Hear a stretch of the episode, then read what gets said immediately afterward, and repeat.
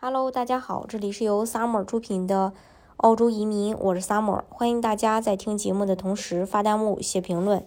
想了解更多的移民资讯，可以加二四二二七五四四三八，或者是关注公众号“老移民 Summer”，关注国内外最专业的移民交流平台，一起交流移民路上遇到的各种疑难问题，让移民无后顾之忧。故事不少国内移民澳洲的是为了孩子，中国移民。的孩子在澳洲表现，他又是怎么样的呢？在教育方面，亚裔移民的后代表现很突出；在劳工市场方面，华人移民后代最佳，来自中东移民的孩子最弱。呃，然后澳大利亚它是西方世界嘛，移民的孩子教育和经济成果最好的国家之一。这一个成功使澳大利亚把大多数欧洲国家抛在脑后，在某种程度上也优于加拿大和美国。根据来源不同。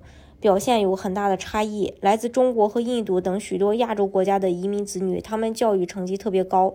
总的来说，来自亚洲移民家庭的孩子往往有最佳的教育表现。来自英国和欧洲移民家庭的孩子往往看起来更像澳洲人，不过他们的平均成绩还是高于澳洲家庭子女的平均值的。来自拉丁美洲和中东地区的移民子女教育表现往往比较差，但仍与澳洲人的孩子相当。教育成果可能会受到多个因素的影响，比如家长对教育的期望等等。移民父母，尤其是来自亚洲的移民，他们对子女的教育期望往往是高于澳洲父母的。移民的居住地也很重要，与澳洲本地家庭相比，移民家庭更可能居住在大城市，而大城市的教育水平较高。同时，孩子所属的群体也起作用。少数族群中，年轻人在本族群找到有较高学历的榜样，并与之为伍的孩子较大。强大的人际网络起到了一定的作用。另外，学校系统也起作用。和其他国家如美国相比，澳洲的教育质量较少，受到社会经济背景或所在地的影响。家庭收入似乎并不起作用。上大学的可能性并不取决于移民社区的家庭收入。还有就是。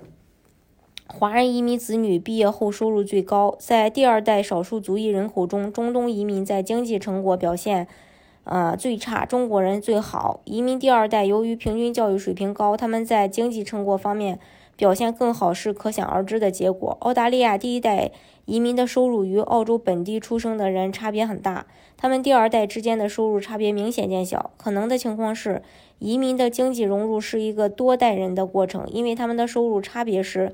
第一代最大，然后逐代的去缩小。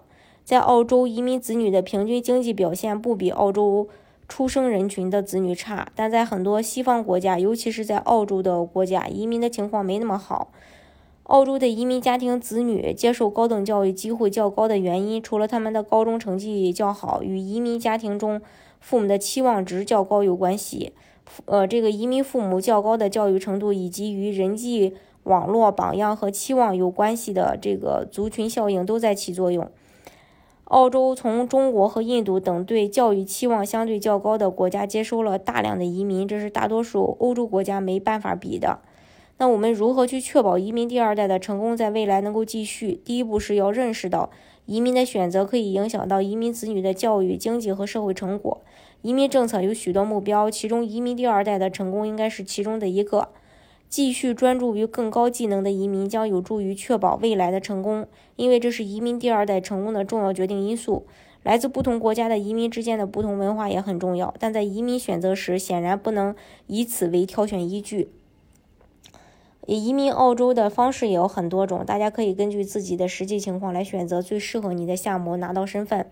今天的节目呢，就给大家分享到这里。如果大家想具体的了解澳洲的移民政策的话，可以加二四二二七五四四三八，或者是关注公众号“老移民 summer”，关注国内外最专业的移民交流平台，一起交流移民路上遇到的各种疑难问题，让移民无后顾之忧。